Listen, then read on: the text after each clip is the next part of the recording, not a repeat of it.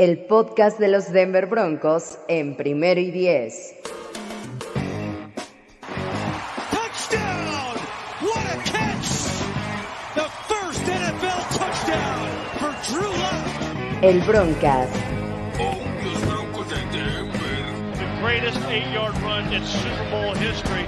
Elway. Con Fernando Pacheco, Andrés Cesarte y Jorge Tinajero. Broncos have done it!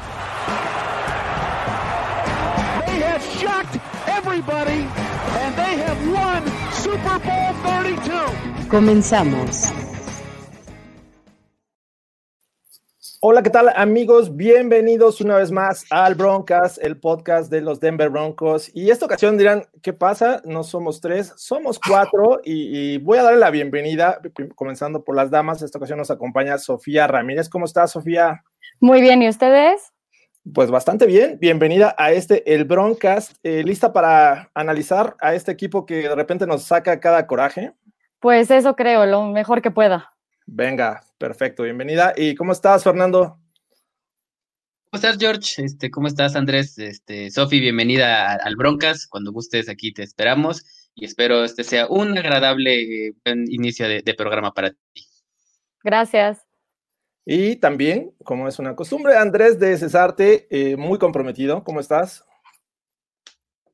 No, no, no, No, por no está Dios. comprometido porque por su micrófono Dios, está no. Qué barbaridad. Comprometido, Dios estoy comprometido, nada más comprometido. No puedo, no tengo más adjetivos eh, el día de hoy. ¿Te pareces a, Bryce Callahan o a AJ Buye que abandona el equipo justamente el, el día antes de comenzar el juego? Eh, no, de hecho, unas horas antes se, se anuncia de que estos jugadores no van a estar disponibles para el juego contra los Falcons. Y a ver, y les pregunto, vámonos directo a eso. Eh, nos enteramos justamente esa mañana del domingo que no iba Bryce Callahan, que no iba AJ Buye y que, bueno, ya sabíamos que eh, Shelby Harris tampoco iba a estar disponible en esta defensiva de los Broncos. ¿Qué es lo que les viene a la mente cuando saben de esta noticia? A ver, comenzamos por Sofía, por favor. Queremos saber tu opinión. La verdad, lo primero que pensé, siendo muy honesta, fue ya valió todo. Ya, o sea, es que la verdad tenemos cornerbacks que son muy jóvenes, con muy poca experiencia, que no iban a poder defender todas las armas que tiene Matt Ryan para, y un, aparte de un coreback tan veterano, con tanta experiencia, que obviamente va a ver a través de eso y va a irse contra ellos, no íbamos a poder defender todo. A mí, Totalmente. inicialmente, eh, la preocupación era Julio Jones, que yo pensaba o hubiera pensado que OJ Moody iba a estar eh, eh, eh, viajando con él todo el partido. Sin embargo, o sea, tantas armas, si te pones a ver las armas, o sea, Russell Gage, Blake, eh, este. mm, El que, empieza con, el que empieza con Z, que ya se me olvidó su nombre, son on drafted todos menos Russell Gage, que es una sexta ronda, ¿no? O sea, el mismo eh, Powell es on drafted, o sea, son, son o sea, si, si nos ponemos a revisar lo de los Broncos, igual hay más talento, ¿no? Eh, digo, lo que sí es que el plan ofensivo de Raheem Morris sí se vio eh, mucho mejor eh, que el de Pat Shurmur. Mira, ¿Cómo sí, ves, Fernando, eh, por ese lado? Este, no sé qué, qué tiene mi internet, yo creo que este, se, metió ahí con el de Jorge Tinajero, como, como dice por ahí el tocayo. Bueno, de, de inicio creo que sabíamos que iba a ser algo, algo muy complicado, ¿no? Este, Sophie dice algo muy cierto y Matt Ryan iba, iba a buscar la sangre de inmediato. Eh, Era, era hasta ese, hasta esa semana o hasta antes de iniciar esa semana, era el coreback con más yardas por aire. Y eh, sabíamos que, que él la- el Julio Jones eh, iba a ser el arma principal para, para este equipo. Y bueno, de la nada salen estos, estos sujetos que, que ya mencionó Andrés. Este, es el, el nombre que no, que no recordaba Andrés, que de dónde salió no tenemos ni la menor idea. Entonces, eh, pues no, obviamente, lo que se tenía pensado que era limitar a Matt Ryan a lanzar el balón con comodidad, pues nunca llegó, ¿no? Ryan hizo lo que quiso, tuvo mucho tiempo para lanzar y e hizo ver muy mal a esta secundaria que es este, está repleta de novatos. Y vamos a empezar a nombrarlos, ¿no? Obviamente sabemos que eh, Michael Ojemudia iba a estar, pero no como un rol principal. Eh, me parece que al ser novato, eh, estaba pensado como cornerback 2 o 3, dependiendo. También se agregaba a este talentoso grupo de, de jóvenes, Davante Harris, ahorita vamos para allá, y también el undrafted eh, Isan Basi, eh, que la verdad yo le tengo mucha fe a, a Basi. Tuvo un juego, digamos, eh, regular, porque creo que también tuvo mucha participación deteniendo el juego terrestre. Pero estos tres tenían que enfrentar a una ofensiva que si bien no estaba Calvin Ridley, eh, con nada más mencionar a Julio Jones, eh, parecía que estábamos en problemas y no había muchas esperanzas, ¿no? Ahora vamos al punto. Esto, esto no nos cae de sorpresa ni debería de, parecer algo que, que nos agarra eh, con una mano adelante y otra atrás, porque estamos hablando de que AJ Bulle y, este Bryce Callahan tienen historial de lesiones eh, debes de, prepararte para ello, ¿no? ¿Quién va a ser tu, tus cornerbacks backups? Este, estos tres, la verdad es que suena como que improvisaron esta temporada 2020. ¿Ustedes qué les parece? Pues tenemos a Davante Bausby, ¿no? Y lo dejamos ir. Teníamos. Y... Bueno, ya lo volvemos a Teníamos. Bueno, ya lo tenemos de nuevo, pero eh, ahí eh, creo que Bausby era alguien incluso más eh, experimentado. Devontae Harris pasa de noche el partido, aunque no todo fue su culpa, digo, y ya en su momento hablaremos de Karim Jackson, ¿no? Que no sabe jugar cover 3, al parecer. Eh, y, y, pues muy inexperimentado. Digo, yo, yo pensaría que hoy estarían más preparados para eso, porque ha habido muchas lesiones, ¿no? Aparte, aparte yo creo que eh, tenías la posibilidad de, de poner a, a Karim Jackson precisamente cubriendo una esquina y ponías a, a Duke Dawson eh, de safety cubriendo la posición de Karim Jackson, sabiendo que vas a dejar un poco débil la parte de atrás porque también Justin Simmons no ha tenido lo, lo, los partidos que esperamos que tenga, eh, pero creo que ahí tenías a Karim Jackson y, y, él conoce la posición de corner, no es nada nuevo para él. Entonces, creo que se tuvo demasiada confianza en Harris y, y en Bassi, y creo que el resultado pues, fue el que, el que vimos, ¿no? Yo lo que había oído es que la razón por la que se fue Bosby fue porque Harris y, y Bassey tenían este, como un rol en, este, en equipos especiales. Entonces, que por eso lo medio lo dejaron ir porque no cumplía con eso. De todas maneras, a mí no me hizo sentido y justo ahorita y con lo que mencionan de historial de lesiones, entre más tengas, mejor vas a estar. Y que justo también la competencia entre Basi y este y Bosby como que los veían más o menos al mismo nivel. Entonces como que ahí era le apuesto a la juventud, que obviamente no nos funciona. Sí, por ahí. Además, este, ad, además per, per, perdón, George, yo tengo la duda que si perdimos a Bosby en vía este por Paraski Squad o realmente sí se cortó. Ahí no recuerdo qué, qué fue lo que pasó realmente. Sí lo cortaron, sí lo cortaron por ahí para hacer el, el, upgrade, el espacio para, ya no me acuerdo quién, pero fue por eso. Porque pero, mira, estaba de Marcus Walker y Drummond Jones, eh, me parece. Ah, fue correcto. de Marcus Walker, precisamente, de Marcus Walker. Eh, yo creo que Karim Jackson eh, jugando corner contra Russell Gage, este, Powell Blake o el mismo, el otro brother que nos eh, quemó, estaba un poquito complicado, o sea, porque Karim Jackson tiene como 454 años y ya a esa edad hace mucho sentido que lo pasen a la posición de safety. Ha jugado muy bien safety por su capacidad física. E incluso él mismo lesionó a AJ Bouye. Entonces, eh, no sé qué tanto hubiera podido aportar de, eh, en la posición de corner. Sí, o que haya afectado el hecho de que se moviera de lugar para corner, o sea, no, ahí sí no sé la lógica, yo tampoco. No sé sí, qué aparentemente, o peor. aparentemente con el tema de, de Devante Harris era que físicamente era mejor para equipos especiales, también yo lo había leído y escuchado, y que por eso, bueno, se habían quedado con él, pero ya vimos que para cubrir pase eh, realmente fue un fracaso, ni con Julio Jones, ni con cualquier otro wide receiver de, de estos Falcons pudo con, con, el trabajo. De repente hasta lo sentaron y metieron este, a Kevin Tolliver, pero bueno, resultó ser lo mismo. Y, y después esta defensiva pues, permitió 34 puntos. Eh, fue la mayor parte del tiempo un desastre, no pudo detener. Lo único positivo que creo que, que vi en esta actuación defensiva fue eh, detener el juego terrestre, ¿no? No fueron tan permisivos, pese a que no tenían una gran línea defensiva, no estaba Shelby Harris. Entonces, creo que ahí palomita, ¿no? ¿Ustedes qué, qué rescatan de esta actuación defensiva? Justin Simmons.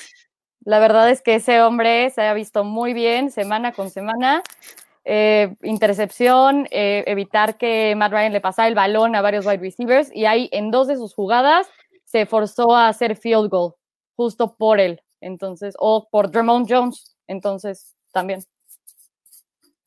Ellos dos. Yo, res, yo, rescato, yo rescato, a, a el, el, nombre de, del ¿cómo se llama Jorge el 47? A ver si te acuerdas. Josie Jewell. Perfecto, Mi amigo Josie.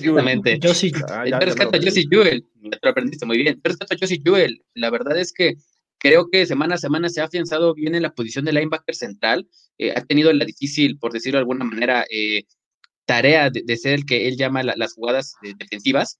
Y yo le he visto, eh, o le- el juego pasado yo le, le vi dos, dos, tres tacleadas interesantes. De hecho, fue el líder tacleador del equipo, tuvo 10, las 10 las tuvo solos.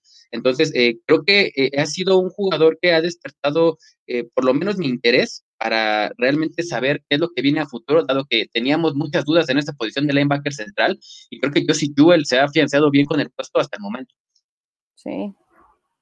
Yo rescato las alitas que pedí el domingo porque no puedo rescatar nada más, ¿eh? No puedo rescatar nada más. Y estoy con Fernando Pérez de la Rivera. Que traigan a Chan Bailey del retiro. O sea, si vamos a Sí. jugar así, que traigan a Chan Bailey del retiro, por favor. Y ahí estaba, y ahí estaba en el estadio, ahí estaba. Sí, justo decían que por favor lo trajeran para que hiciera algo por el equipo. Pero El buen-. El buen Chan Bailey que jugó en la Universidad de Georgia y me imagino que por allá tiene casa, tiene familia y estaba ahí dispuesto a ver a los Broncos. Lástima que, que justamente en este juego no muestran calidad en la defensiva secundaria. Ya, yo quisiera eh, rescatar un poco la actuación de DeMarcus Walker y Drummond Jones. Me parece que eh, lo hicieron bastante bien por la ausencia de Shelby Harris. E incluso ambos consiguen sack y este, me parece bien. Tuvieron sus, sus momentos interesantes. ¿Creen que, que, digo, a lo mejor sueño o a lo mejor estoy este, en esta sintonía de qué hubiera pasado si Bryce Callahan y AJ Bouye hubieran jugado?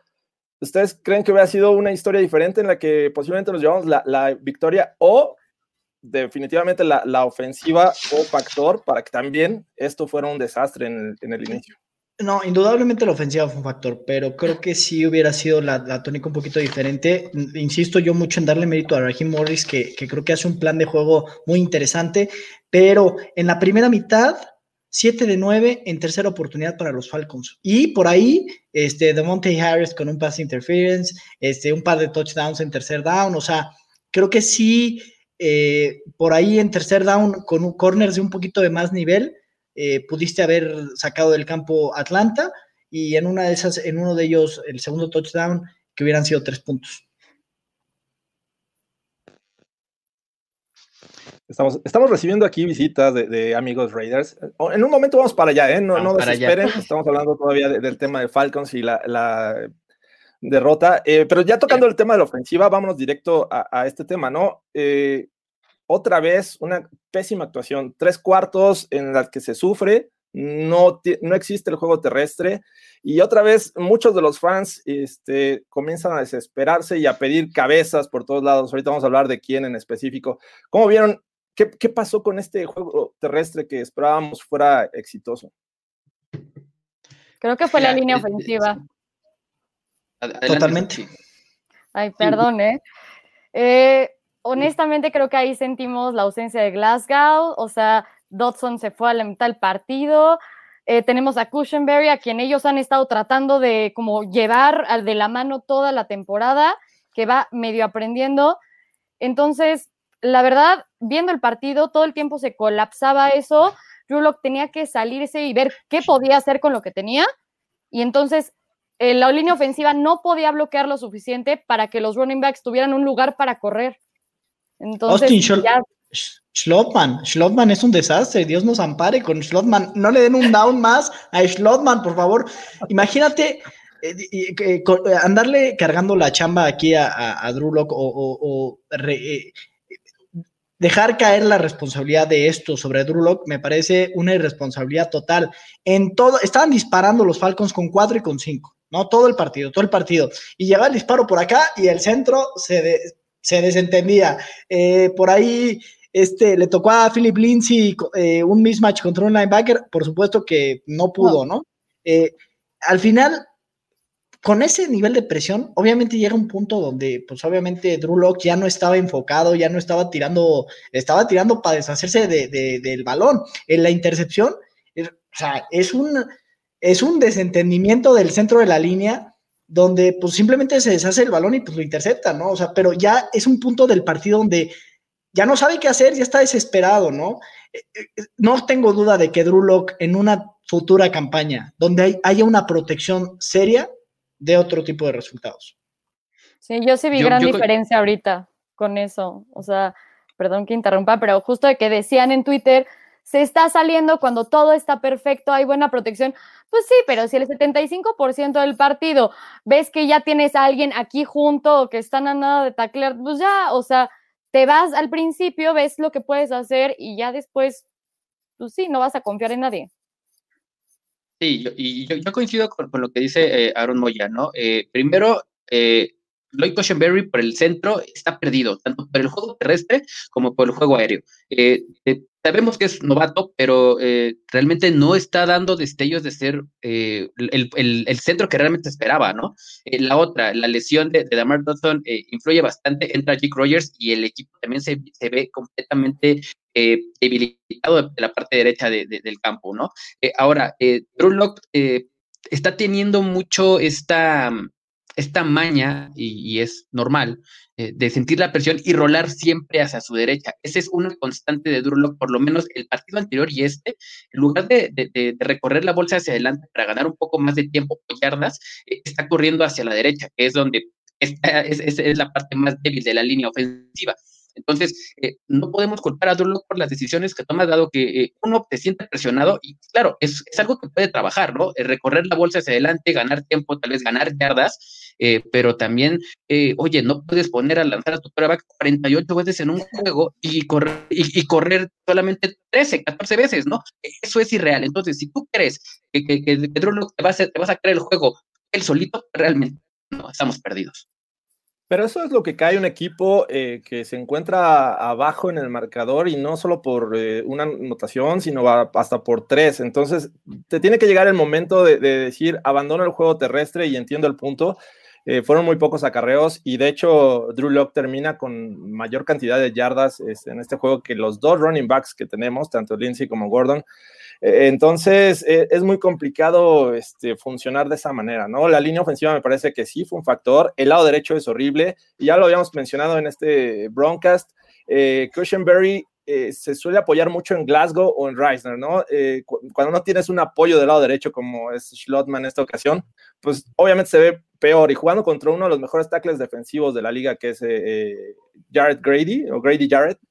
Grady Jarrett la verdad es que no tiene mucho que hacer, ¿no? Si bien nada más consiguieron un sack los Falcons y fue eh, este, justamente cuando blitzearon del lado derecho y que Philip Lindsay intenta este, bloquear y no lo consigue, pero también ayuda a Drew haciéndose, eh, acercándose hacia el defensivo. Entonces, pues ni hablar. Esta, esta ofensiva se ve mal por tierra, eh, que creo que es algo que pudo haber ayudado a Drew Lock. Ahora, del otro uno de siete, uno de siete en tercera oportunidad en la primera mitad. Uno de siete. Sí, horrible, horrible. Las terceras oportunidades es realmente desesperante. Y creo que Sofi tocaba el, tema, ¿no? Es tan predecible esta ofensiva que si no van por tierra en primera es un pase incompleto. O sea, pones en una situación bien complicada la segunda y tercera, ¿no? Llegas incluso a estar a tercera y ocho, tercera y siete. Y así me parece que es muy complicado este, que esta ofensiva carbure, ¿no? y ahí también ya se ve, o sea, se ve predecible también porque en la ¿por qué corres el balón en segunda y diez? Y lo llevan haciendo semana tras semana, ¿por qué lo sigues haciendo? Y ya todo el mundo lo puede ver. En primera vas a lanzar el balón, nadie lo va a cachar. Segunda, vas a correr el balón, no vas a lograr nada, vas a lograr dos, tres yardas. Tercera, ves qué puedes hacer o te encuentras en una mala una mala decisión o lo que sea, tienes un penalti y ahora ya es algo de 20 yardas o lo que sea, donde ya es imposible. Y van al, final de cuentas, sí, al final de cuentas te deshaces del balón y por eso tienes un 23. Claro. ya, o sea, ya no puedes correr el balón después, ya sería ilógico. Y ahí es donde Raheem Morris me parece que hizo un gran trabajo, porque tú fíjate, claro, tú puedes ver el stat sheet y decir no hubo presión a Matt Ryan, pero no es tan, no es tan simple como no hubo presión para Matt Ryan. Fueron jugadas de rápido desarrollo que llevo 19 semanas, 10, 45 semanas diciendo jugadas de rápido desarrollo. Matt Ryan no lo presionaron, no lo pudieron presionar porque se deshizo del balón muy rápidamente y no tiene targets increíbles eh, afuera necesariamente. No todo fue Julio Jones porque este eh, o este cuate tuvo más de 100 yardas en el partido, undrafted, ¿no? Entonces, yo buscaría o sigo rogándole a Pat Shurmur que intente un poquito más de eso, jugadas de rápido desarrollo, sacar el balón de manos de Drew Lock más rápido, para que no se sienta presionado y para que no llegue al tercer cuarto o al segundo o al tercer drive desesperado, ¿no? De la presión. Pero, pero sí lo hemos visto, o sea, al final esto sí lo hemos visto por lo menos en las últimas dos semanas, porque Drew Lock ya no lanza largo, ¿no? Los, pases que le hemos visto a Drew Lock son de 10 yardas o 15 yardas Pero máximo. no son tan de rápido desarrollo, ¿sí? No, ¿Te, no, te parecen no, o sea, de, de vámonos rápido? No, pero sí son trayectorias más cortas y, y lo, y, lo, y, lo que, y lo que aprovechan mucho es la, eh, la supuesta facilidad que tiene Drew Lock para el bootleg, que no la tiene, porque se nota muy incómodo abajo del centro, ¿no? Entonces, creo que en este afán de, de poner, a la- de poner a lanzar corto a Drew Lock para evitar lo que hemos visto en las primeras cuatro semanas, que era bombazo tras bombazo, y en lugar de buscar eh, eh, las, las- oportunidades cortas eh, y, y generar pre- precisamente terceras oportunidades de corto yardaje, pues no, ¿no? Este, vemos que, que sí los pases son muy cortos, pero tarda eh, el desarrollo tal vez de la jugada no es el adecuado, ¿sale? La- Las, rutas son demasiado cortas, eso es lo que evita eh, que, que, que yardas y otra, la línea ofensiva pues no está ayudando bastante, ¿no? Que, que- que es- eso fue un punto también importante, rapidísimo. No, no hubo separación de los receptores, muy poca separación de los receptores. Digo, si bien a Tim Patrick por ahí dos interferencias de pase no se las quisieron marcar, este, me parece que los receptores de Atlanta, mucho por la velocidad, eh, encontraban separación. Digo, Jerry Judy hasta el tercer cuarto encontró separación, pero por ahí Tim Patrick, por ahí Deshaun Hamilton, eh, me parece que no, no están encontrando separación rápido en su ruta, ¿no? Sí, pero aquí nos preguntaban, y ya es recurrente, el hecho de que por qué no le dan el balón a los running backs por el lado izquierdo, donde está Reisner y está Garrett Bowles. La defensiva va a poner un hombre más en ese lado, que obviamente es, es donde más se le complica y va a retar a, a correr del lado derecho y así, y así sucede, ¿no? Eh, es un juego de ajedrez, no es que no quieran, me parece que a veces no es tan viable, pero bueno, pues esperemos, digo, Garrett Bowles podrá con uno o dos este, pasando al segundo nivel, pero eh, es, es, muy complicado que pueda con todo si le ponen ahí muchos hombres. Ahora, eh, eh, ya es también un tema en el que lo vemos en, en, ciertas comunidades entre fans de los Broncos, todos están desesperados por ver una, una ofensiva que no camina, que no es efectiva, que frustra en terceras oportunidades, a todos nos ha pasado, y ya están pidiendo un cambio de eh, coordinador ofensivo e incluso hay este, unos más desesperados diciendo que Drew Lock no es el coreback del futuro de esta franquicia. ¿Ustedes qué piensan? No. o sea, no podemos seguir así. Cambiamos de coach todo el tiempo, cambiamos de coordinadores, bueno, de coordinador ofensivo más bien todo el tiempo. Y justo hace rato me puse a pensar así de, Drew Lock ha tenido continuidad durante toda su carrera. No, ni siquiera. En la universidad tuvo tres coordinadores ofensivos diferentes. Entonces, si lo ves, ya sabíamos que iba a ser un coreback de desarrollo. ¿Por qué? Porque lo agarraste en la segunda ronda, porque sabías lo que tenías cuando lo, lo drafteaste y por eso trajeron a Joe Flaco. Ok, el experimento de Joe Flaco fue el que sí fracasó, fue terrible en Denver, nadie me puede decir que no, gran equivocación, pero bueno, justo por eso tuvimos que sacar a Drew Lock antes de lo que teníamos previsto en vez de desarrollarlo abajo de, de Joe Flaco. Entonces, adelantamos el plan y ahorita estamos viendo lo que pasa con eso y cambiamos otra vez de coordinador. ¿Qué va a pasar si al, próximo año cambiamos de coach o cambiamos de coordinador?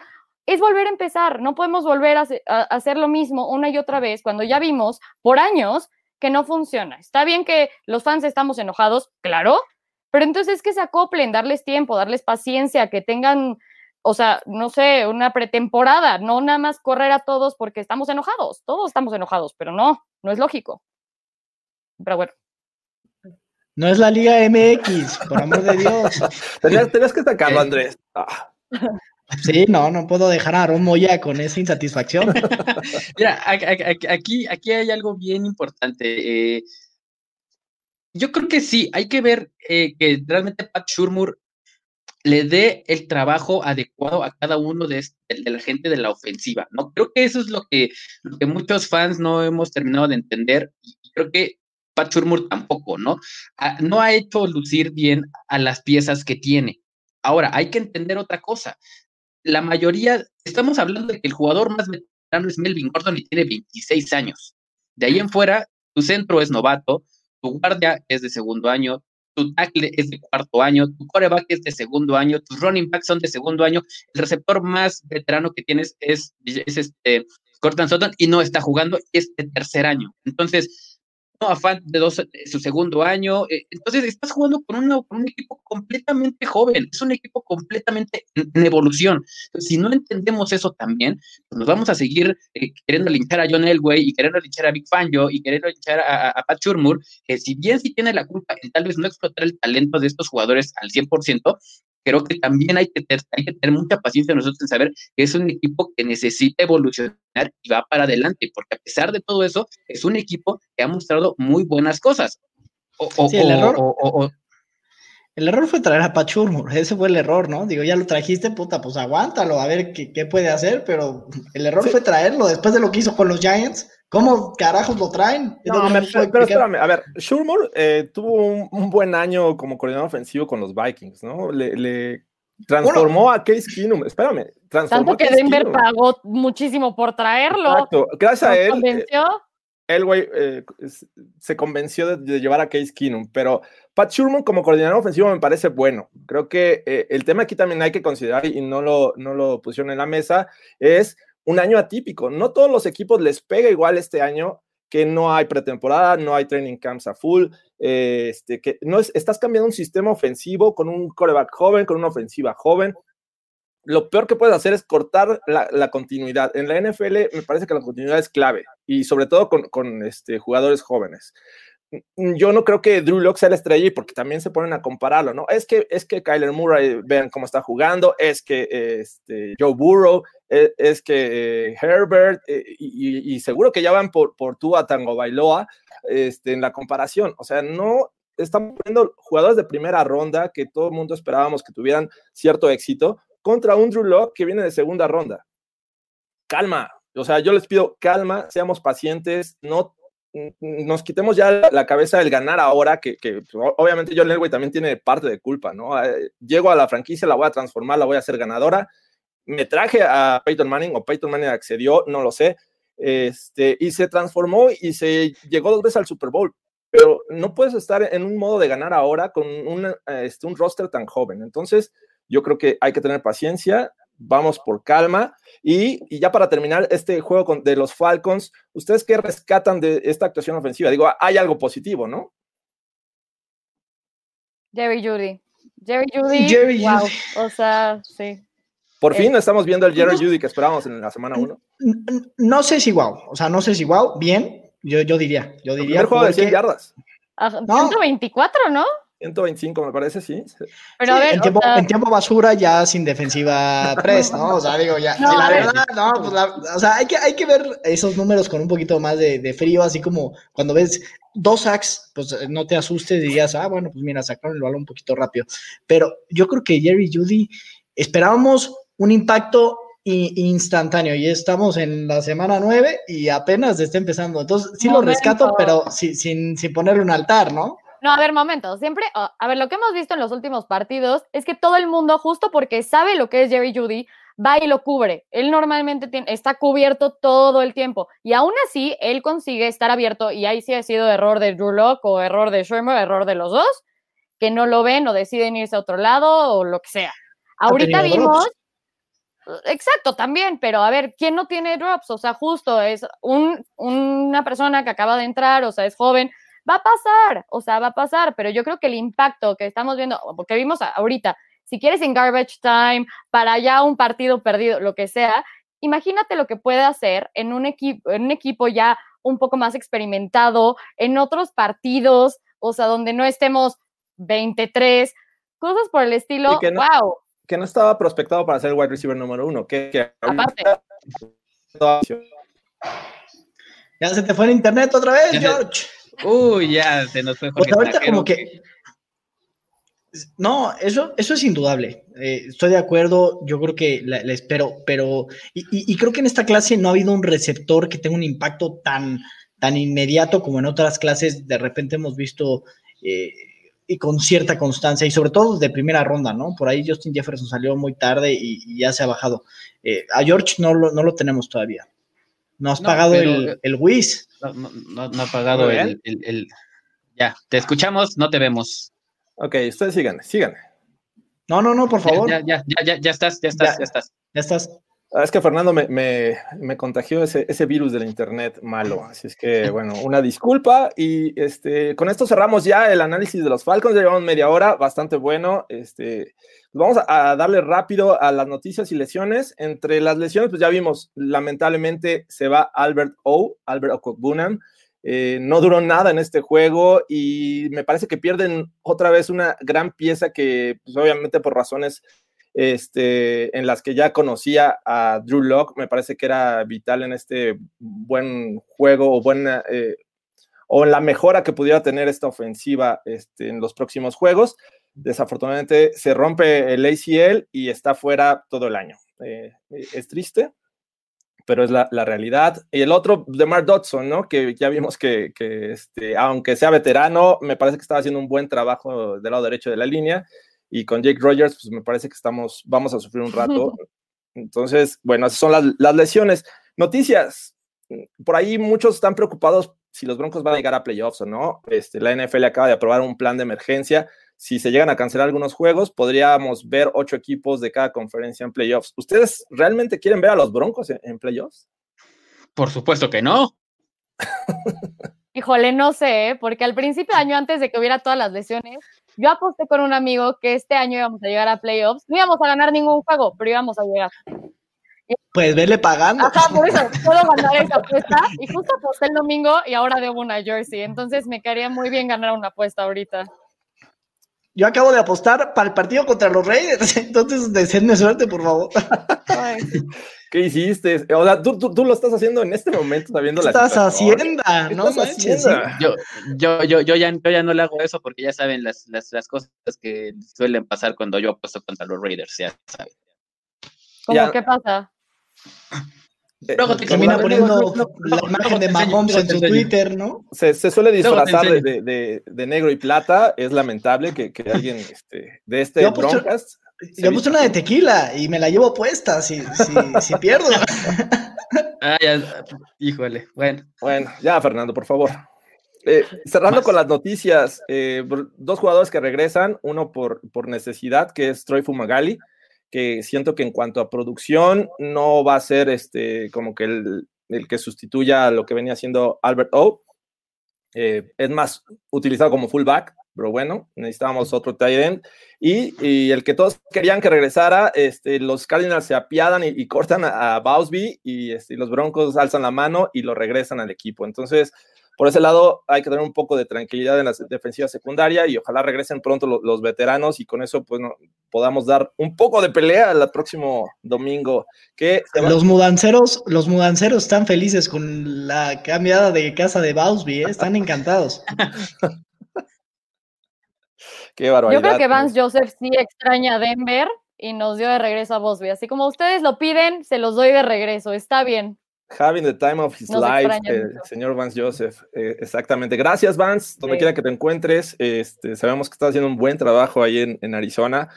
Pero bueno, vamos de lleno a- al juego de la semana 10. Este juego en el que creo que muchos de los fans de los Broncos eh, se ponen intensos, se ponen, no quieren ver perder a los Broncos contra un rival así, vayan como vayan, este, el nivel que tengan. Y pues, me gustaría mucho que estos Broncos estrenaran este estadio, que- hay que decirlo, está bonito, el estadio, el Allegiant Stadium de, en Las Vegas. eh, y ojalá pudieran los Broncos salir con una victoria este próximo domingo. Se ve complicado, ¿no? ¿Ustedes cómo ven el, el panorama general? Si Dios nos da licencia, qué bárbaro, está complicado. Sí, es un, es un, es un juego que, que siempre le cuesta trabajo a los Broncos y por lo menos los últimos tres años eh, ha sido la tónica de uno y uno, ¿no? Eh, los Broncos perder eh, en casa de, de los Raiders este, y viceversa. Es, es un juego en el que obviamente los Broncos, si bien van a recuperar, o es posible que, que regrese a jugar Callahan, que regrese a jugar Bouye, que regrese a jugar Glasgow, que regrese a jugar Harris, que son los hombres que realmente hacen falta en, en el equipo, pues ir a visitar eh, Las Vegas ahora pues no, no, no es nada fácil. Un, equipo de Las Vegas que creo que, está dando de qué hablar y sobre todo eh, es un juego divisional, es un juego divisional. Entonces, eh, nada de esto es, está, está asegurado, ¿no? Yo creo que estos son los juegos más complicados de leer. Eh, sea el récord que sea que, que, tenga cualquiera de los dos equipos, los Raiders creo que sí es un, por la localía y por lo que pesa que los Broncos vengan de, este, este descontón, creo que le va a costar trabajo este, el partido en Las ¿no? Sí, sí va a ser un partido complicado. El, eh, por ahí los Raiders eh, ya los están poniendo en postemporada y, y, yo creo que son un equipo que va a estar en postemporada, pero tiene una defensiva que sigue permitiendo muchas jugadas grandes. Hoy Derek Carr, eh, digo, sin, sin, ser un coreback demasiado presionado, está de media tabla, pues tampoco es como que tiene partidos de 300 yardas, ni mucho menos. Entonces, eh, y digo, y, han cuidado mucho el balón como ofensiva, pero lo que quiero decir es, si paras la corrida, que yo creo que el plan de juego va a parar el juego terrestre y que te gane Derek Carr, eh, creo que, creo que hay buenas posibilidades y esta defensiva ya lo ha hecho, ¿no? Ya, ha puesto el, balón en las manos de, de algunos corebacks. Entonces, coincido con ustedes, es un juego asequible eh, y, yo creo que se puede ganar. Eh, se puede ganar. Sí, esa es la cosa, se puede ganar. Yo creo que el de Miami también se podría ganar. Va a estar complicado y no podemos ver lo mismo que hemos visto las últimas dos semanas de haber consistencia. Tenemos que anotar más puntos desde el inicio. Tiene que haber buena protección hacia Locke. o sea, no tenemos que correr con, con Philip Lindsay y con Melvin Gordon. O sea, no nada más. Y utilizarlos bien, por favor. O sea, no podemos dejar a, a Philip Lindsay bloqueando y darle un pase a Philip Lindsay. Para eso trajiste a Melvin Gordon. Tenemos que saber utilizar lo que tenemos de la manera correcta, seguir con la protección que habíamos tenido en la defensiva, no dejar que se nos vaya de las manos el partido y creo que sí podemos ganar. ¿Qué vas a decir, Andrés? No, que se antoja complicado correr el balón. Digo, si bien los Raiders le permitieron eh, las yardas que tú me digas a los Patriots, fuera de ese partido, han sido bastante eh, consistentes en el juego por tierra, ¿no? Entonces, lo que sí creo es que va a haber muchas oportunidades afuera y ya será cuestión de aprovecharlas y de que la línea ofensiva se presente a trabajar. Digo, los Broncos van a enfrentar a una ofensiva que este, creo que ya no están siendo tan este, relevantes por tierra, que tienen sus momentos, ¿eh? Y, y este, Josh Jacobs me parece que solo lleva un juego de 100 yardas. El resto le ha batallado por acarrear el balón. Ahora se complementa con Davonte Booker. Hazme el favor, ahora es relevante Davonte Booker en los Raiders. Incluso tuvo más yardas el juego pasado. Pero me parece que estamos viendo o van a enfrentar los Broncos a una mejor versión de Derek Carr. Eh, este quarterback eh, tiene buenos elementos en el juego aéreo. Obviamente yo ahí de burla luego les, les llamo los Darren Waters, que, que eh, parece que le dan como 9, 10 targets este, por partido mínimo, pero eh, incluso llega a lanzar largo y llega a ser efectivo, ¿no? Nelson Aguilar está también renaciendo en este equipo, igual que Davonta Booker. Eh, eh, tienes ahí el, novato Henry Rocks. Está Hunter Renfro. Renfro, que, que es el, el de este equipo, o el West Welker, como lo quieran ver. Entonces, me parece que tiene buenos elementos. A Derek Carr, ¿cómo se le gana? Cuando está jugando bien, presionándolo. y es un tema importante. Los Broncos realmente van a poner, poder presionar con lo que hemos visto de Bradley Chubb, con eh, Malik Reed, eh, a Tochu por ahí, este, por el centro. ¿Creen que, que, se pueda presionar a este Derek Carr? Anthony Chiquilo, ¿te faltó? Yo creo que sí, o sea, vimos presión hacia Matt Ryan que no fue muy eficaz, pero de que estuvieron muy cerca de hacerle un sack, tuvo presión. El problema es que lanzaba muy rápido. Yo sé que Derek Carr puede hacer lo mismo, pero yo creo que sí lo podemos hacer y más porque tenemos más tape, o sea, podemos, podemos tener más visión de lo que es Derek Carr ah, de todos los años que lo que tenemos de Matt Ryan y porque nuestros jugadores han jugado contra él. Ya saben lo que es, ya saben cómo atacarlo. Siento que ahí también puede ser un poco de ventaja hacia nosotros. Pero sí, o sea, realmente se ha vuelto una ofensiva que es como un poco un pick your poison. Aquí puedo correr, aquí puedo lanzar, aquí tengo este rápido, aquí tengo este muy efectivo. Pues sí, ni modo. A ver cómo lo hacemos. Es complicado porque realmente el juego pasado estuvo completamente desaparecido y no se diga Malik Reed, ¿no? Tampoco apareció para nada. Eh, pero ahí tenemos a Nalien Bradham que no, no, no, ha, figurado, ¿no? No lo han levantado del, del practice squad y creo que sería un buen momento para, para ver qué puede traer un poco más de presión porque Malik Reed y Atochi están completamente desaparecidos. Entonces, creo que sí se tiene que generar presión a Derek Carr. No ha existido y sabemos que por más de que los Broncos últimamente han tratado de, jugar más al blitz y de hacerlo mejor, eh, no es su fuerte, ¿no? El, el fuerte de Big Fangio no son los blitzes. Entonces, eh, confía mucho en la defensiva secundaria y vemos lo que pasa cuando no está Bowie y cuando no está Callahan. Entonces, creo que sí, obviamente el, truco es presionar a, a, Derek Carr, pero ¿por cuánto tiempo? Porque Darren Waller hace lo que quiere con, este, con, esta defensiva que no es muy buena cubriendo a los Tyrants. Eh, Yo creo que ahí los Blitz, sí, o sea, sí lo hace bien, y lo ha hecho bien con Alexander Johnson y con Jesse Jewell. La cosa es que justo aquí estamos en una defensiva que no tiene nuestros starters, donde es el, el siguiente hombre, ya sabes, y, y, eventualmente se te acaba el siguiente hombre, donde dices, bueno, ya no puedo tener la misma presión que tenía con todos estos starting, entonces, pues sí, tengo que hacer blitzes, pero porque lo tienen que hacer y sí ha sido efectivo contra otros, o sea, contra otros corebacks. Entonces, yo no veo tanto el problema ahí. Yo siento que sí podemos poner buena presión hacia Derek Carr y sí puede ser un poco consistente. No lo vimos la semana pasada, sí hubo presión, pero no, no vimos que funcionara bien. Pero creo que podemos remontar de eso. Y es que venían siendo muy agresivos con, con, blitzes, ya lo había mencionado aquí, la cantidad de blitzes que ha mandado eh, esta defensiva de Big Fangio eh, y que por las ausencias de Buye y de Callahan, los linebackers los tuvo que utilizar más para coberturas, para estar atrás y no tanto presionar al coreback.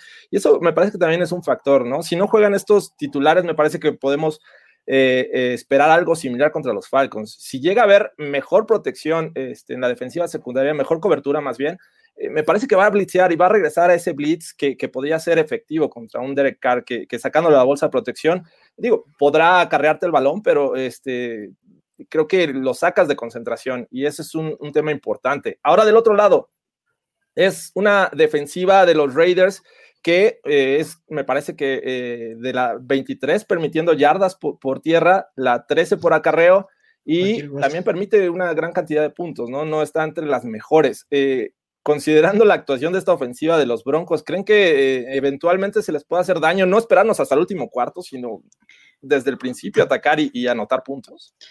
Yo, para empezar, quiero responder a la pregunta de Manuel Salinas. Si Jason Witten nos anota, armamos un taller de cocina aquí en, el programa. O sea, olvídate. No nos comprometas. Y si, y si Davonte Booker nos anota, vengo con una peluca de payaso al siguiente broncas. Eso te lo, lo garantizo. No hagas. Te lo garantizo. No, pero eso sí lo quiero ver, que está en la única anotación de los Raiders, pero eso sí lo quiero ver. En tiempo basura, por favor, Broncos, por favor, ojalá hice de esto. Sería increíble.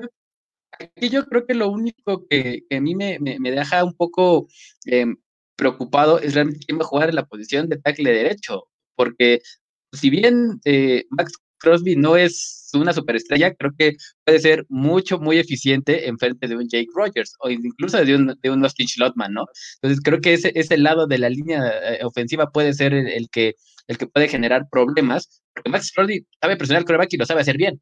Entonces, ahora, o, si ponen a, a Clinton Farrell de ese lado, pues es la misma historia, ¿no? Creo que se tiene que recuperar Dodson y aunque es posible que regrese Glasgow, eh, hay que esperar realmente cómo se va a manejar de ese lado la, línea ofensiva. Pues ojalá estos Broncos, primero, como ya decía Sofía, hay que establecer el juego terrestre. La, eh, semana pasada eh, adolecieron de ello. teniendo un buen ataque terrestre, preocupas a la defensiva, bajas al safety, tienes espacios atrás y es donde podrías aprovechar más el, juego aéreo, que sin duda me gusta, me gusta, o sea, yo no lo veo tan disparejo, a lo mejor es porque traigo el, azul y el naranja en este momento, o sea, sí es complicado porque hemos visto que estos Raiders le han este, dado pelea a, los Saints, eh, a los Bucks, este, ya le ganaron a los Chiefs, cosa que, nosotros en, ¿qué? ¿10 juegos ya llevan los Broncos? 10 juegos, de no, poder ganar a los Chiefs y los Raiders ya lo hicieron. Lo siento, lo siento, Sofía, es, es un tema que hay que, hay que hablar y, entre más lo hablemos, más lo vamos a superar. Entonces, este, eh, digo, hay estos Reyes por algo han ganado y han este, sido un, rival difícil para otros equipos, ¿no? Sí, pero ahí yo, por ejemplo, creo que nos conviene. A ver, ¿qué, qué es lo que hemos visto estos partidos? Pat Shermer es muy predecible, sabemos lo que va a hacer como fans, y si lo sabemos como fans, lo sabe el otro equipo, lo ve todo el tiempo y va, a ser lo mismo una y otra vez. Ok, entonces, ¿por qué no aquí cambiamos la jugada tantito? Que justo Big Fangio se involucra un poquito y dile, a ver, ¿sabes qué? Lo que estás haciendo no funciona, cámbialo, sigue, sigue haciendo lo mismo, está bien, lo que quieras. Así te gusta, hazlo, pero entonces, en vez de correr en segunda, corres en primera. En vez de lanzar en primera, lanzas en segunda. Same play call, nada más cambias en, en, en cuál. Y ya, o sea, con eso yo creo que podemos sacar de onda al otro, al otro equipo y al menos sacarle provecho y empezar a anotar puntos desde el inicio sin tener que hacer grandes cambios. Y con eso, o sea, pues ya con eso tenemos la ventaja en algunas cosas, siento. ¿Cómo ven los demás? ¿O ¿Tienen algo más que agregar o contestamos esta pregunta? Este, contestamos la pregunta. ¿A quién va a marcar Darren Waller? Más bien, ¿quién, quién va a marcar a Darren Waller? Pues, mira, Pues Justin Simmons. Es, es lo obvio, pensar. ¿no? Justin Simmons. Sí, Justin Simmons, quiero pensar. Pero a ver si, si ahora se le antoja a Karim Jackson jugar cover 3, ¿no? Y tirarse para atrás, ¿no? Porque en ese touchdown de Devontae Harris eh, se desentendió totalmente la jugada. Sí, creo que tiene que ser eh, Justin Simmons, sí o sí. Aunque hemos visto que las últimas semanas Karim Jackson ha jugado más abajo y Justin Simmons más atrás. Entonces, eh, eh, ¿por qué lo digo? Porque hemos visto taclear a, a Karim Jackson atrás de la línea y en la caja de, de- de- de este- de- de los de los este, de los linebackers a, a Karim Jackson y a Justin Simmons no lo hemos visto en las jugadas por tierra. Entonces, pues por ahí podemos ver a, a Karim Jackson con, con Darren Waller. Dice eh, Ramiro Martínez, si perdemos este nos despedimos del 2020. ¿Cierto? Pues lo mismo decíamos, lo mismo decíamos con los Falcons y ya pasó. Estamos despedidos del 2020. o sea, Lo mismo decíamos con los Falcons y ni te preocupes, ¿no? Ramiro. Estamos despedidos del 2020. No, No, ya se agregó un lugar más, ya, ya, pu- pueden ser ocho, ¿eh? justo, para darnos chance por este partido. Ahora son los Raiders. En una de esas, los Colts o los Browns tienen una debacle en la segunda mitad de la temporada y los Broncos eh, ganan, no lo sabemos, este, pero bueno, todo puede pasar en esta NFL y en este 2020 pues aún más. Y, la última pregunta ya para este, terminar con esta versión de- del Broncas que la verdad estuvo bastante buena y divertida.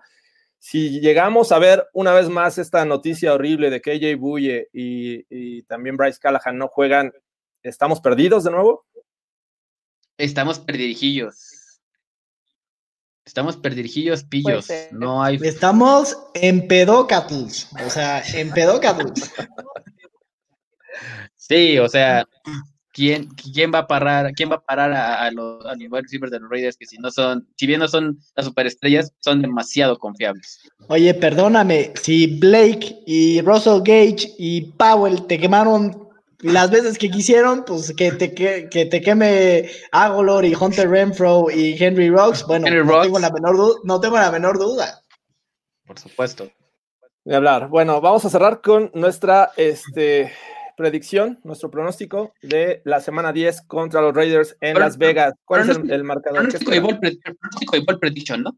Ah, va. ¿Quieren agregar Ball Prediction? Venga. Dicen que por ahí Sí, este, sí. yo, Acerté, acerté en mis bold predictions de la semana pasada, no sé si, si lo notaron, ¿no? yo dije que, que Michael Ojemudia iba a tener un pick six, pero no consideraba que iba a ser el cornerback número uno y fallé, lamentablemente. Así es que creo que debo ¿Cuál fue, la, cuál fue la tuya, Andrés? ¿Cuál fue la tuya, Andrés? Yo dije que Drew Lock lanzaba para 300 yardas y 3 touchdowns. Y, Te faltó uno. digo, te faltó uno. no, pero lo corrió, lo corrió, lo corrió, Ok, lo corrió. ok. Ok. Va, está bien. Crédito parcial, crédito parcial. Y creo que dije que Bradley Chop tenía tres sacks, ese fallé, ¿no? A ver, que, que empiece Sofía a dar su pronóstico de este partido. No pagó su internet. Ya la perdimos. Ya la perdimos. Ya perdimos a Sofía. Se, No le metió el virus.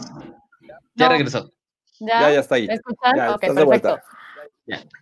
A ver, mi bold prediction es que eh, Hamler va a tener un touchdown y mi predicción del partido va a ser 27 Broncos, 24 Raiders y va a ser así, tres touchdowns de los Broncos, dos field goals y los Raiders van a hacer tres touchdowns y un field goal. Perfecto. Es Entonces, todo. Hamler con una anotación. Qué es el. Ball Prediction. Venga. ¿quién, ¿quién quiere seguir?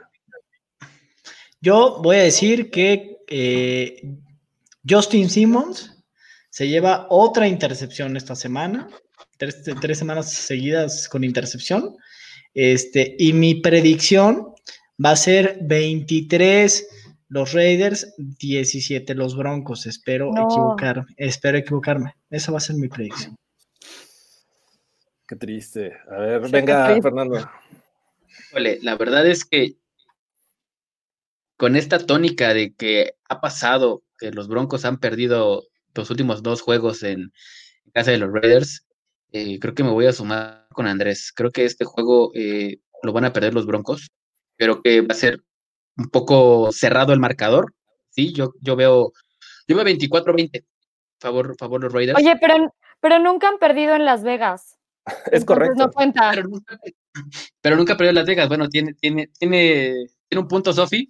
Comprométete, que- Fernando, una vez en la vida, por favor. Una vez en la vida, yo, me, com- yo me comprometo a decir, y me duele mucho, me duele mucho, pero creo que los Raiders van, pueden ganar este partido.